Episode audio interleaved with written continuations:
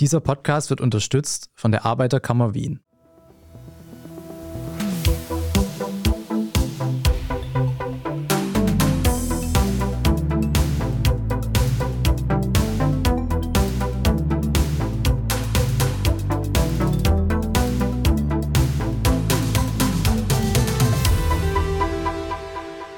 Ihr hört Edition Zukunft, den Standard-Podcast über das Leben und die Welt von morgen. Mein Name ist Florian Koch und heute sprechen wir über feministische Außenpolitik. Das Konzept an sich gibt es schon lange. So richtig bekannt geworden ist es in der internationalen Politik aber erst in den vergangenen acht bis zehn Jahren. Was mit feministischer Außenpolitik überhaupt gemeint ist, welche Chancen sie bietet und welche Kritik es gibt, darüber spreche ich heute mit Christina Lunz. Sie ist Mitbegründerin des Center for Feminist Foreign Policy in Berlin. Anfang des Jahres erschien ihr Buch Die Zukunft der Außenpolitik ist feministisch, wie globale Krisen gelöst werden müssen. Frau Lunz, herzlich willkommen. Danke sehr, freue mich sehr hier zu sein. Frau Lunz, bevor wir uns der Frage widmen, was feministische Außenpolitik überhaupt ist, vielleicht zunächst die Frage, was für eine Außen- und Sicherheitspolitik herrscht global derzeit vor? Das Gros des internationalen Handelns im außen- und sicherheitspolitischen Bereich ist eines, das noch sehr stark militärische Sicherheit, nationalstaatliche Sicherheit priorisiert über menschliche Sicherheit und Menschenrechte. Und feministische Außenpolitik möchte daran ja etwas ändern. Wenn man sich jetzt mit dem Begriff beschäftigt und mit Ihrem Buch, merkt man ja schnell, da spielen ganz schön viele Themen rein. Wie würden Sie jetzt einer Durchschnittsperson feministische Außenpolitik erklären? Also traditionelle Außenpolitik, eben wie ich gerade sagte, setzt diesen großen Fokus darauf, dass wir militärisch aufrüsten und dass wir staatliche Grenzen irgendwie sicher halten. Und eine feministische Außenpolitik sagt, dass dieser Fokus überhaupt nicht die Mehrheit der Menschen Sicherheit hält und ihnen gutes Leben ermöglicht.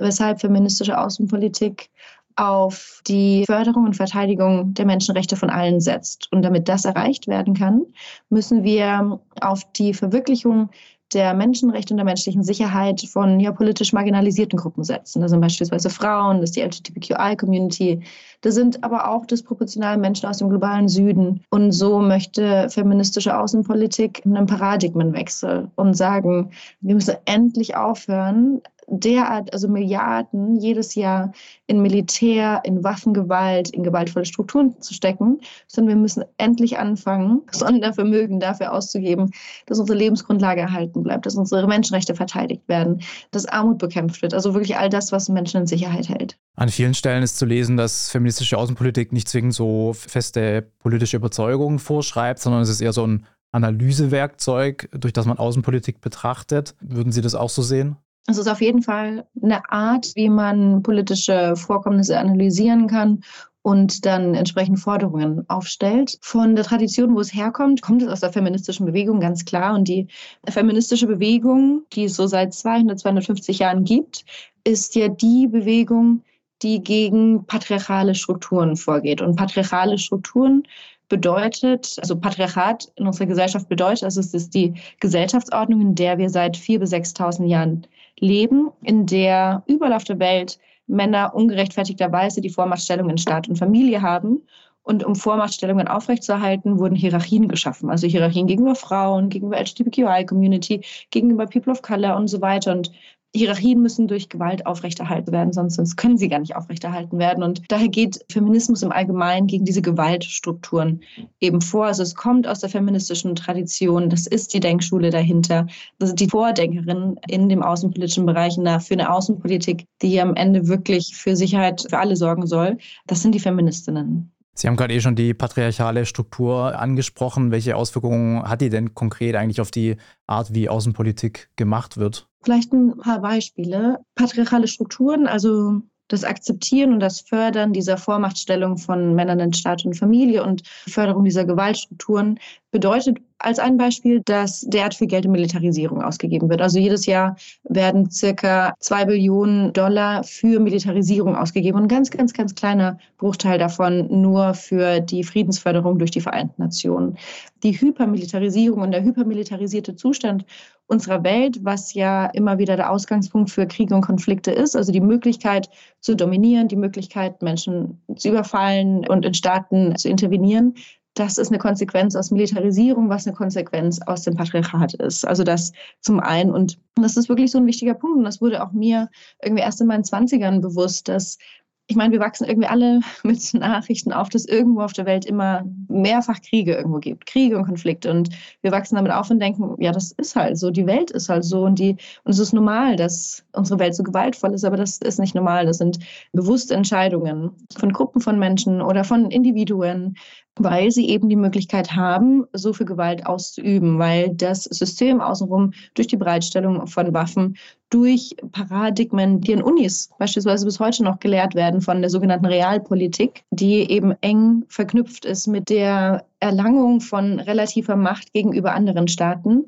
befördert das alles einfach dieses ganze, dieses Environment und auch viele der außenpolitischen Institutionen, die so geschaffen wurden. Also es ist auch einfach nicht normal. Es ist verständlich, dass wir beispielsweise eine NATO haben und, und wie die NATO aufgebaut ist und strukturiert. Das ist gegeben der internationalen Zustände der letzten Jahrzehnte auch. Das ist verständlich, aber es ist nicht normal, dass es internationale Institutionen und Organisationen gibt, die eine Nukleardoktrin als Kern ihrer Existenz irgendwie haben. Es ist auch nicht normal, dass wir als Menschen Massenvernichtungswaffen entwickelt haben, die in der Lage sind, mit wenig Knopfdrücken Großteil der Menschheit irgendwie auszurotten. Und das irgendwann dieses Denken der angenommenen Normalität wirklich zu durchbrechen, das ermöglicht uns, neue Wege aufzuzeigen. Oder eben zu der Frage, was bedeutet noch das Patriarchat in Außenpolitik? Es bedeutet beispielsweise, dass ein konkretes Beispiel jetzt, wenn wir nach, in den Iran gucken, wenn wir in die Ukraine gucken, Afghanistan, überall, egal welcher Konflikt, egal welcher Kriegszustand, egal welche Unterdrückung, Überall sehen wir sexualisierte Gewalt. Die Verwendung von Vergewaltigungen als Kriegswaffe beispielsweise und sexualisierte Gewalt in Konflikten und Kriegen oder die ähm, Verwendung von Vergewaltigung als Kriegswaffe, das gibt es schon so lange, wie es Kriege und Konflikte gibt. Aber erst seit den Mitte 90er Jahren wurde sexualisierte Gewalt und Vergewaltigung als Kriegswaffe, als Kriegsverbrechen anerkannt. Und warum ist das so? Ähm, warum hat man das davor so lange ignoriert, obwohl so, so, so viele Menschen, vor allem Frauen, davon betroffen waren? Ja, weil diejenigen, die Entscheidungen, außen- und sicherheitspolitische Entscheidungen treffen, disproportional bis heute Männer sind, vor allem Männer aus dem globalen Norden, die disproportional nicht davon betroffen sind. Das sind jetzt zwei konkrete Beispiele von Patriarchat, wie sich das auswirkt in Außensicherheitspolitik. Dass es ein hypermilitarisierter Zustand ist, dass die Bedürfnisse der globalen Mehrheit nicht in den Entscheidungsgremien und Entscheidungsetagen von internationaler Politik irgendwie beachtet werden. Aber wir können noch ganz weiter gucken. Also gucken wir uns Klimagerechtigkeit zum Beispiel an. Also die graduelle, irreparable Zerstörung unserer Umwelt und Anstieg der Durchschnittstemperatur hat disproportional wieder Auswirkungen auf beispielsweise Menschen des globalen Südens oder auch auf Frauen, Frauen und Kinder. Also sind beispielsweise 80 Prozent der Klimaflüchtlinge sind Frauen und Kinder. Als 2004 der Tsunami in Südostasien kurz nach Weihnachten stattfand, war 70 Prozent der Opfer Frauen gewesen. Warum ist das so? Weil in den meisten Ländern dieser Welt, also in allen Ländern haben wir weiterhin patriarchale Strukturen. Es gibt nirgends, nirgends in keinem einzigen Land auf der Welt eine Gleichberechtigung zwischen den Geschlechtern. Und das drückt sich in manchen Staaten so aus, dass die Frau weiterhin vor allem aufs Häusliche beschränkt wird. Ihr wird nicht das Schwimmen beigebracht, weil wieso? Wieso sollte man einer Frau Schwimmen beibringen? Wird ihr eh nicht rausgelassen, ist nur Ressourcenverschwendung.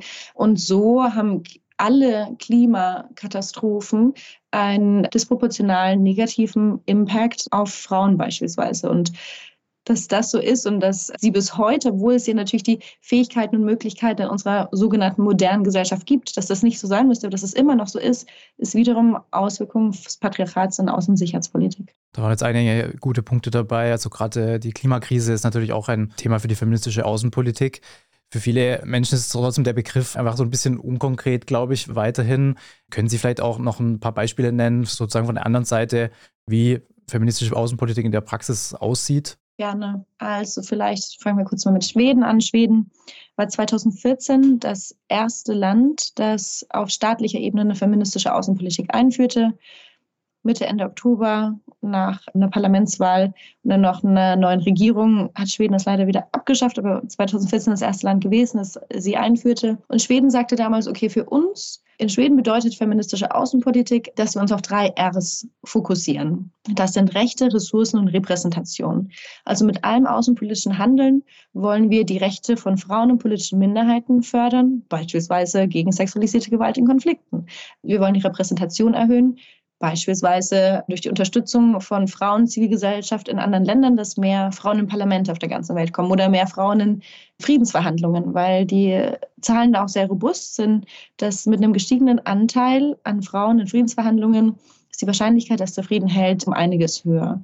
Und Ressourcen, Schweden hat gesagt, wir erhöhen substanziell die internationalen Gelder, vor allem durch die internationale Entwicklungszusammenarbeit, die für Projekte ausgegeben werden, deren primäres Ziel ist die Förderung von Gleichberechtigung in den Ländern. Also das stellt man sich so vor, dass also die meisten sogenannten Geberstaaten ja weltweit durch unterschiedliche Mechanismen entweder internationale Organisationen finanziell unterstützen, aber auch Zivilgesellschaft und ein Land mit einer feministischen Außenpolitik idealerweise, und Schweden hatte das so gemacht, fokussiert sich beim Verteilen von Geldern auf NGOs und auf Projekte innerhalb von Organisationen, die Projekte ausführen, die vor allem Frauen und politischen Minderheiten zugutekommen.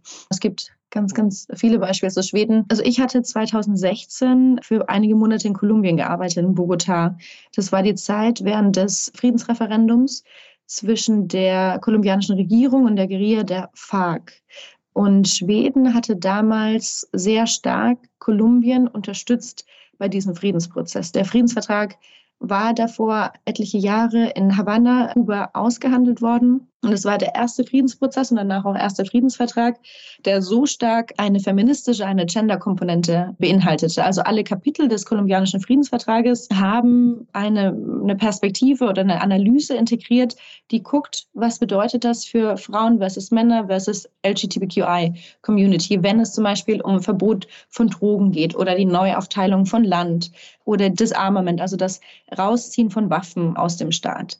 Und da hat Schweden beispielsweise die kolumbianische Zivilgesellschaft, aber auch die Behandlerinnen stark unterstützt. Und es war auch der erste Friedensprozess, in dem es sogenannte Kommission de Género, also eine extra Subkommission für Geschlechterfragen beispielsweise gab. Also das kann feministische Außenpolitik bedeuten. Aber es kann auch bedeuten, wenn wir uns jetzt die Aufstände und die Unterdrückung der Proteste im Iran anschauen, ist die, wie manche sagen, die feministische Revolution im Iran, das unter ja, unter der Vorgängerregierung oder 16 Jahre unionsgeführte Regierung, aber auch unter einem roten Außenministerium kommt jetzt viel Kritik, wo gesagt wird, ich meine, in der Zeit, ne, 2009, unter anderem gab es ja schon große Proteste im Iran, aber es gab da keine entsprechende derartige Unterstützung.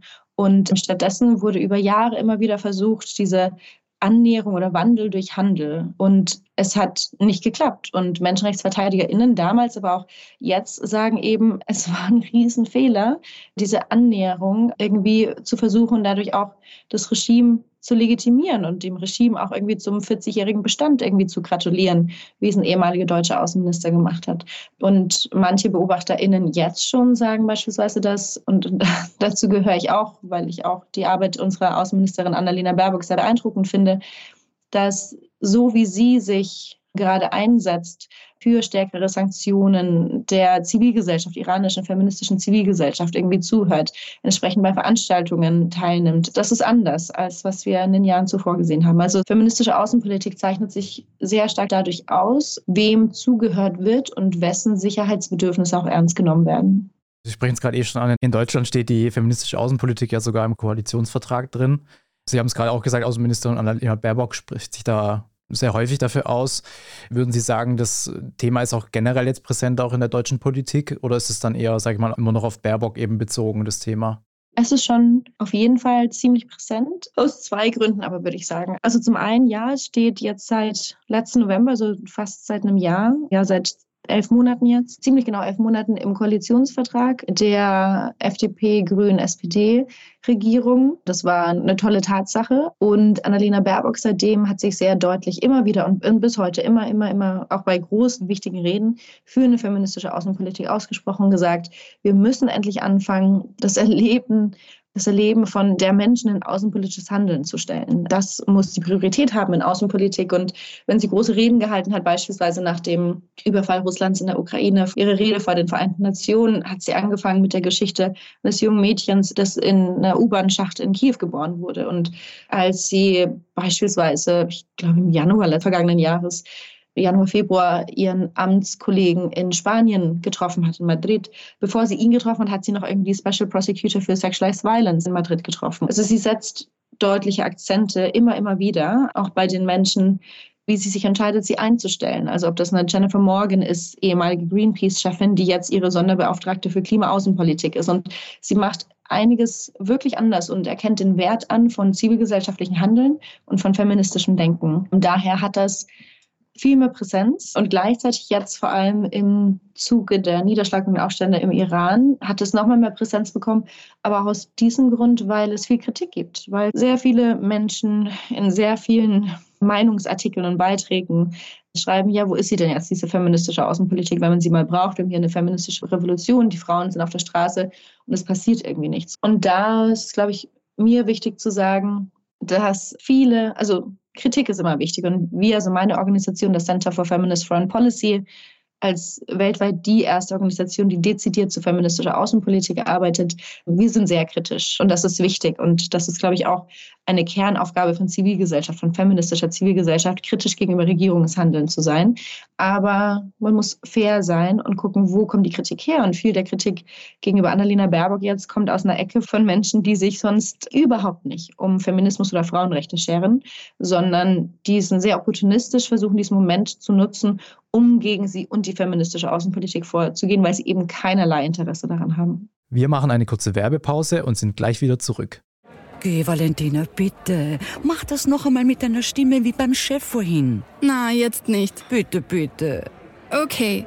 Ganz, Ganz ehrlich, Chef? Das lasse ich mir nicht bieten. Wahnsinn. Die Arbeiterkammer ist deine Stimme für soziale Gerechtigkeit. Entdecke ihre Kraft auf ak.at slash deine Stimme. Viele Kritiker bemängeln, sage ich mal auch, oder kritisieren eben, dass diese feministische Außenpolitik gerade beim Angriffskrieg gegen Russland wenig helfen kann, in Anführungsstrichen.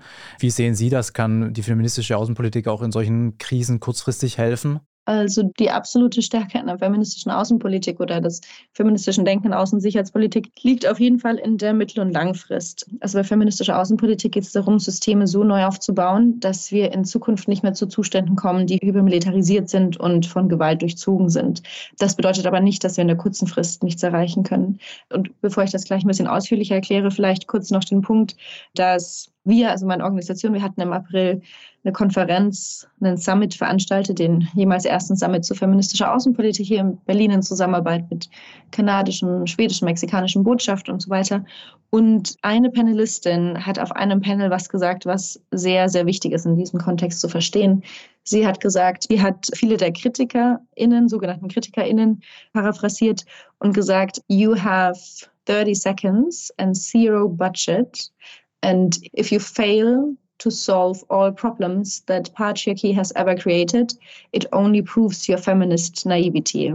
Also nur weil eine feministische Außenpolitik oder feministische Zivilgesellschaft, die wirklich weltweit gesehen mit kaum mit Ressourcen ausgestattet ist, es nicht schafft in wenigen Jahren und das sind eben diese 30 Seconds über einen Zeitraum von 4.000 bis 6.000 Jahren Patriarchat. Nur weil es feministische Zivilgesellschaft oder feministisches Agieren in wenigen Jahren nicht schafft, alle Probleme des Patriarchats zu bewerkstelligen oder zu lösen, bedeutet es nicht, dass der Ansatz nicht der richtige ist oder keine Relevanz hätte. Weil wir, und ich möchte wirklich, dass wir nochmal die Zahlen irgendwie in Relation setzen. Patriarchale Strukturen sind 4.000 bis 6.000 Jahre alt und traditionelle Außenpolitik, also die Überpriorisierung von militarisierten Strukturen, von Gewaltstrukturen, von Imperialismus, Kolonialismus, Unterdrückung und so weiter, das hat Tradition, jahrhundertealte Tradition. Die neueren feministischen Ansätze, die sind blutjung im Vergleich und die haben jetzt die große Aufgabe, diesen ganzen Mist, der verursacht wurde von Klimakatastrophe, Menschenrechtsverletzungen, Kriegen und Konflikten,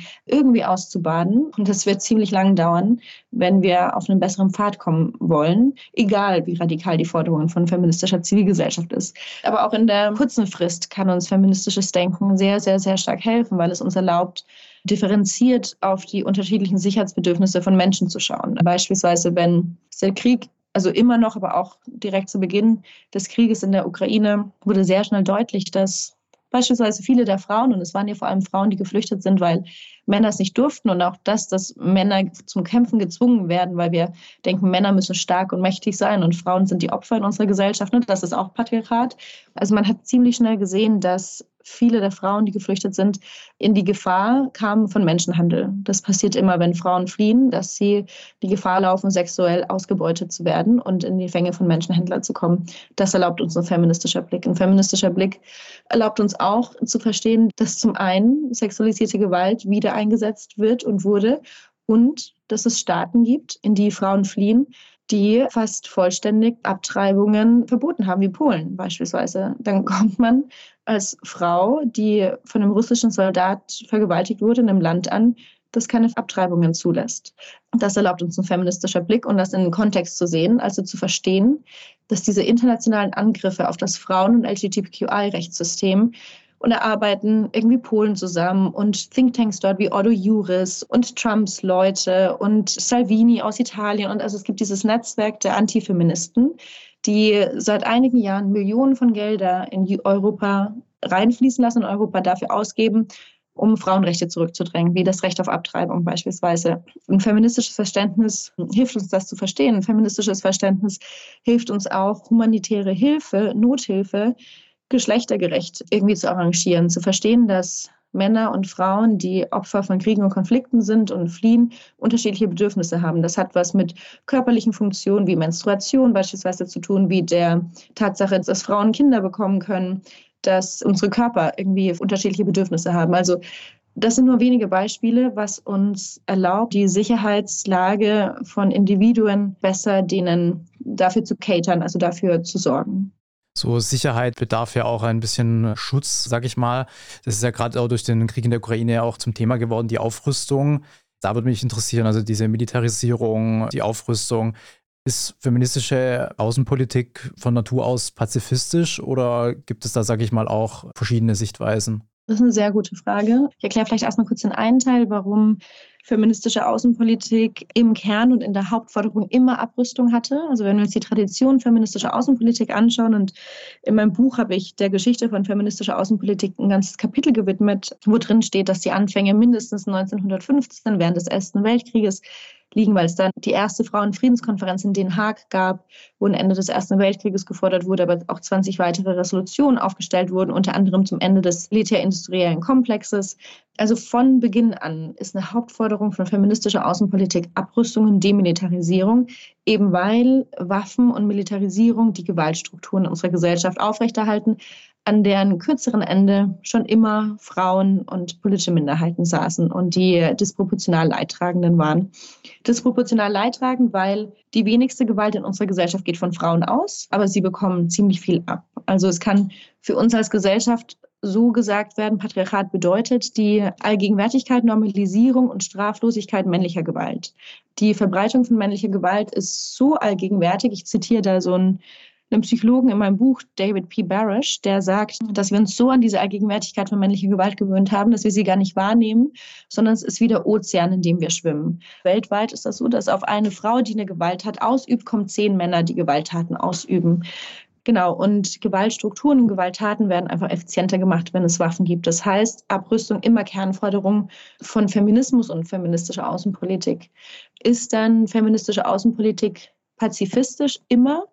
Ist ein bisschen komplizierter und auch wichtig zu sagen, dass es natürlich auch innerhalb nicht nur im Feminismus unterschiedliche Strömungen gibt, sondern auch innerhalb der feministischen Außenpolitik Menschen, die einfach ein bisschen unterschiedliche Ansichten haben. Und das ist ja auch ganz normal. Menschen sind ja nicht gleich. Und für mich, meine Position, auch die meiner Organisation, ist so, dass zu jedem Punkt, dass wenn Menschen massive Gewalterfahrungen machen und, auf, und sie Brutalität gegenüberstehen, ob das und der Vergleich hinkt auf dem ersten Blick oder die Bandbreite, aber es ist, ich möchte es trotzdem so sagen, also ob das Menschen in der Ukraine sind, die von maximaler russischer Gewalt betroffen sind, oder ob es eine Frau ist, die nachts nach Hause geht und von jemandem, von einem Mann überfallen wird. Jeder Mensch, der von Gewalt betroffen ist, sollte die Möglichkeit haben, sich selbst zu verteidigen. Und andere Menschen sollten dieser Person dabei unterstützen, die eigene körperliche Integrität zu wahren. Das als ersten Punkt, weshalb auch mit der feministischen Außenpolitik total übereinkommt oder vereinbar ist, dass in der kurzen Frist den Menschen der Ukraine natürlich Waffen geliefert werden sollten, damit sie sich wehren konnten. Dass zum einen, also die Möglichkeit der Selbstverteidigung muss gegeben sein. In der Mittel- und Langfrist, wenn wir darüber reden, wie Gesellschaften aufgebaut werden, wie generell Budgets ausgegeben werden, ob wir Sondervermögen für eine Bundeswehr machen oder Sondervermögen für Klimagerechtigkeit, wie es Fridays for Future und andere fordern, da hat feministische Außenpolitik einen anderen Ansatz. Da sagt sie, mittel- und langfristig müssen Gelder massiv so geschiftet werden, dass es sukzessiv immer weniger Militarisierung und Waffen in unserer Welt gibt, dass Abrüstungsverträge wie der Atomwaffenverbotsvertrag, der internationale Vertrag über den Waffenhandel, dass die gefördert werden, dass es endlich einen Vertrag zum Stopp von Killerrobotern gibt und, und, und, und, und. Das muss die mittel- und lange Frist sein. Genau daher feministische Außenpolitik nicht per se pazifistisch und trotzdem Abrüstung als Hauptforderung. Bei feministischer Außenpolitik treffen ja durchaus auch, wenn man sich das so anhört, auch verschiedene Wertvorstellungen aufeinander. Also Schweden hat zum Beispiel in der Vergangenheit die Menschenrechtssituation, das politische System in Saudi-Arabien kritisiert. Das hatte etwa zur Folge, dass das Land seine Botschafter dann abgezogen hat. Kann feministische Außenpolitik nicht auch selbst zum Problem für die Sicherheit werden, wenn solche Spannungen entstehen? Inwiefern könnte das in dem konkreten Beispiel ein Problem für die Sicherheit werden? Eben nicht jetzt vielleicht kein akutes Sicherheitsproblem, aber vielleicht eben Spannungen, die dann konkrete Folgen etwa haben auf die internationalen Beziehungen, auf, in dem Fall waren es zum Beispiel Rüstungsdeals, also solche Geschichten. Also das Beispiel, was Sie nannten, wo Margot Wallström 2015, glaube ich, war das, genau. gesagt hat, ey, Saudi-Arabien ist nicht cool, wie er den Blogger foltert und überhaupt die Frauenrechtssituation eine Oberkatastrophe bei euch, weshalb wir einen Rüstungsdeal nicht verlängern, woraufhin Saudi-Arabien Botschaft abgezogen hat und dann gegenseitig abgezogen, dann Wirtschaftsbeziehungen auf dem Spiel standen.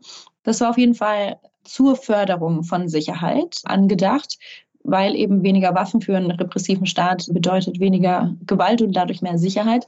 Aber der Punkt, der gerade genannt wurde, ob das irgendwie eine feministische Außenpolitik Folgen haben kann, so irgendwie, wo diplomatische Beziehungen irgendwie belastet werden. Vielleicht können wir es so sagen. Auf jeden Fall. Das kann auf jeden Fall dazu führen, Verhalten hin zu gesellschaftlicher Veränderung wird immer wieder zu Störmomenten führen. Und Störmomente können sich zeigen durch diplomatisch belastete Beziehungen beispielsweise.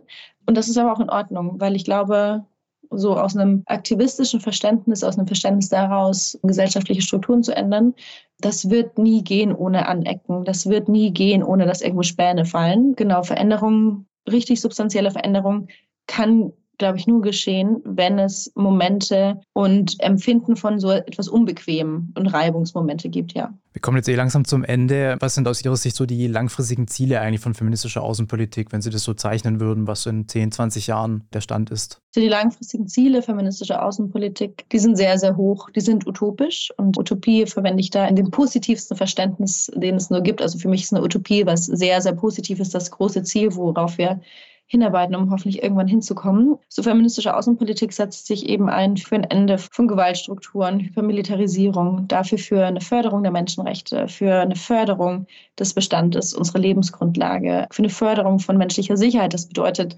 irgendwie Beendigung von Armut und die Förderung von Gesundheitssystemen weltweit. Und genau, feministische Außenpolitik in der langen Sicht setzt wirklich alle diplomatischen Mittel, die ihr zur Verfügung stehen, dafür ein, dass wir diese Ziele erreichen. Also wenn wir irgendwie über feministische Außenpolitik sprechen, viele Menschen sagen dann immer, boah, viel zu radikal, bla bla bla. Aber tatsächlich ist es so, dass viele der Forderungen irgendwie schon sehr lange auch bei den Vereinten Nationen niedergeschrieben wurden, in der Form beispielsweise der Sustainable Development Goals, der Nachhaltigkeitsziele der Vereinten Nationen. Da haben wir gerade Halbzeit, die sollen bis 2030 irgendwie erreicht werden. Bei keinem einzigen sind wir on track, dass wir die Ziele erreichen. Aber trotzdem sollte die ganze Staatengemeinschaft dafür kämpfen, also feministische Außenpolitik. Wenn wir nur eine Sache oder die wichtigste Sache in den nächsten Jahren schaffen, dann wäre es mein Wunsch, dass wir jährlich ein Vielfaches an Geldern für die Förderung von Menschenrechten und menschlicher Sicherheit statt Militarisierung ausgeben. Und davon sind wir sehr weit entfernt. Es ist also noch sehr viel zu tun. Vielleicht zum Abschluss, Sie haben es vorher schon genannt, schon vor gut 100 Jahren haben sich Frauen für den Frieden eingesetzt, damals 1915 beim Frauenfriedenskongress in Den Haag, um sich für das Ende des Ersten Weltkriegs einzusetzen. Damals hat es, wie wir wissen, nicht so gut geklappt. Würden Sie sagen, dass die Voraussetzungen für feministische Außenpolitik heute besser sind als früher? Auf jeden Fall. Zum einen schon. Also die Frauen, die sich damals trafen, sind ja auch mit ihren Forderungen nach dem Kongress zu unterschiedlichen Staatsoberhäuptern in Europa, aber auch zum damaligen Präsidenten Wilson in den USA und zum Papst und, und, und wurden auch bei vielen empfangen, aber bei niemandem ernst genommen. Die meisten Frauen damals hatten nicht das Wahlrecht. Also wir sind in den letzten 100 Jahren bezüglich der Stellung von Frauen in der Gesellschaft schon viel weitergekommen. Das heißt, es ist natürlich nicht so, dass nur Frauen sich für feministische Außenpolitik einsetzen. Das kann jeder machen, der sich für eine gerechte Zukunft interessiert. Aber gleichzeitig ist es schon so, dass die Personengruppe, die disproportional von einer Unterdrückungsform betroffen ist, sich disproportional häufig dafür auch einsetzt. Und damit die Stellung von Frauen verbessert wurde und die Unterdrückungsform sukzessiv ein bisschen nicht ausreichend, aber ein bisschen abgebaut wurden, haben wir deswegen schon eine bessere Chance, dass unsere Ziele in der Verwirklichung sehen, weil die politische Emanzipation auch zugenommen hat und die politischen Möglichkeiten für diese Gruppe auch. Frau Lunz, vielen Dank für das Gespräch. Danke auch sehr herzlich. Damit auch ein herzliches Dankeschön an euch, liebe Hörerinnen und Hörer. Was denkt ihr über die feministische Außenpolitik? Schreibt uns euren Kommentar auf der standard.at slash Zukunft. Dort findet ihr auch viele weitere Artikel rund um das Leben und die Welt von morgen. Wenn euch der Podcast gefällt, dann lasst uns doch eine Bewertung da. Unterstützen könnt ihr uns, wenn ihr für den Standard zahlt, zum Beispiel mit einem Abo. Alles weitere dazu auf abo.derstandard.at. Die nächste Folge Edition Zukunft erscheint wie immer in zwei Wochen. Bis dahin alles Gute und bis zum nächsten Mal.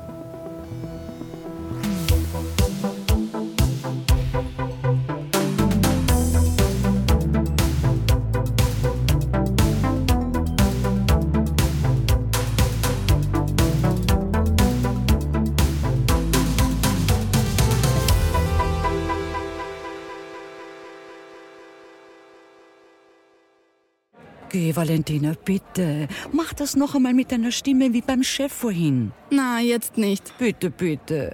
Okay. Ganz, ehrlich, Chef? Das lasse ich mir nicht bieten. Wahnsinn. Die Arbeiterkammer ist deine Stimme für soziale Gerechtigkeit. Entdecke ihre Kraft auf ak.at slash deine Stimme.